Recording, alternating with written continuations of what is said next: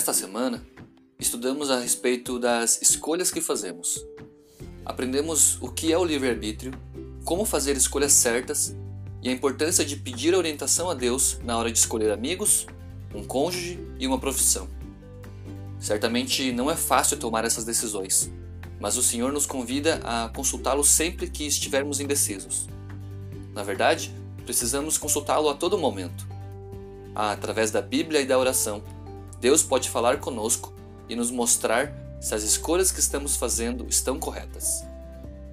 Ao finalizar o estudo dessa semana, precisamos ter a certeza de que o nosso Criador também é um Pai que se preocupa com as decisões que tomamos aqui nesta terra.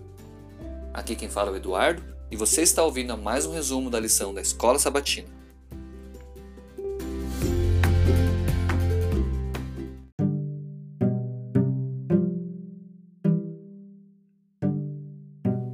O livre-arbítrio, assunto que estudamos logo no começo da semana, é um tema dominante em toda a extensão da mensagem bíblica. Desde Lúcifer e sua decisão de se rebelar contra Deus, passando por Adão e Eva, até chegar a nós que vivemos aqui hoje, somos constantemente confrontados com a necessidade de tomarmos decisões importantes. Porém, mesmo os nossos primeiros pais, Adão e Eva, perfeitos como eram, puderam ainda fazer a escolha errada. Mesmo os seres não caídos fizeram um mau uso de sua liberdade de escolha. E isso acabou trazendo consequências não somente para eles, mas para toda a sua descendência. Isso nos ensina outra lição importante. As decisões que tomamos aqui podem impactar outras pessoas, especialmente aquelas que vivem dentro do nosso convívio familiar. Percebe a responsabilidade que temos se observarmos o livre-arbítrio por esse prisma? Portanto, essa dádiva, o livre-arbítrio, é o maior presente e direito concedido às criaturas por Deus. Mas esse direito, muitas vezes, traz pesadas e eternas consequências, não somente para quem o exercita, mas também para os que estão próximos dele. Aprendemos durante a semana que precisamos ter sabedoria para tomar boas decisões. Como fazer isso? É simples. É só pedirmos a Deus, como nos instrui Tiago 1, verso 5, que diz o seguinte: Se, porém, algum de vocês necessita de sabedoria, peça a Deus, que a todos dá com generosidade e sem reprovações, e ela lhe será concedida. Algumas escolhas podem ser banais e sem importância para Deus, como decidir qual roupa usar no dia a dia ou o que comer em uma refeição mas ele não se importa que compartilhemos todas as nossas dúvidas e anseios com ele. Outras escolhas, porém, são de importância extrema, como a escolha de um cônjuge, qual carreira profissional seguir, ou a manutenção de um círculo de amizade que pode estar nos fazendo mal. Para essas decisões, Deus nos convida para orar e pedir a sua orientação para fazermos a melhor escolha. Isso significa que estamos totalmente certos de que as nossas decisões nos trarão apenas louros e sucesso? Infelizmente, não. Na verdade, muito pelo contrário. Em João 16:33, Jesus disse que no mundo teríamos aflições. Mas ele nos dá uma orientação importante em Filipenses 4:6, que diz o seguinte: Não fiquem preocupados com coisa alguma, mas em tudo sejam conhecidos diante de Deus os pedidos de vocês pela oração e pela súplica, com ações de graças.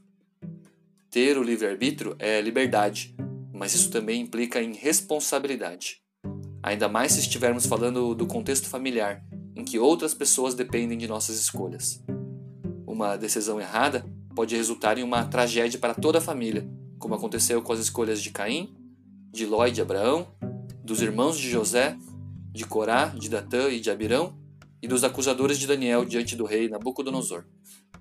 Talvez uma das escolhas mais difíceis e para a qual a maioria de nós não está preparado são as mudanças que as estações da vida trazem.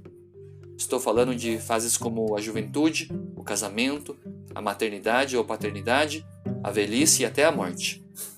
Essas são mudanças que certamente virão. E aprender a se preparar para elas é o que vamos aprender no estudo da próxima semana.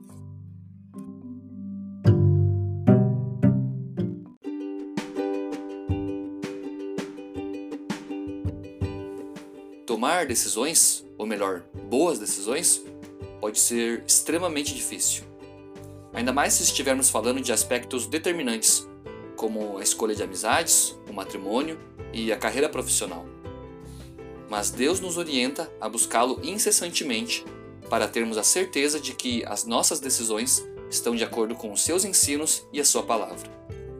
Às vezes podemos nos deparar com escolhas realmente muito difíceis, como aconteceu com o jovem rico, relatado nos evangelhos.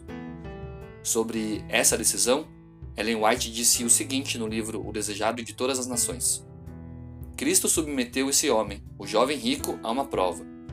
Chamou-o a escolher entre o tesouro celestial e a mundana grandeza. Era-lhe assegurado o tesouro celeste, caso seguisse a Cristo. Devia, porém, render o próprio eu, entregar à vontade a direção de Cristo. A própria santidade de Deus foi-lhe oferecida. Tinha o privilégio de tornar-se filho de Deus e cordeiro de Cristo no tesouro celestial, mas devia tomar a cruz e seguir o Salvador na vereda da abnegação.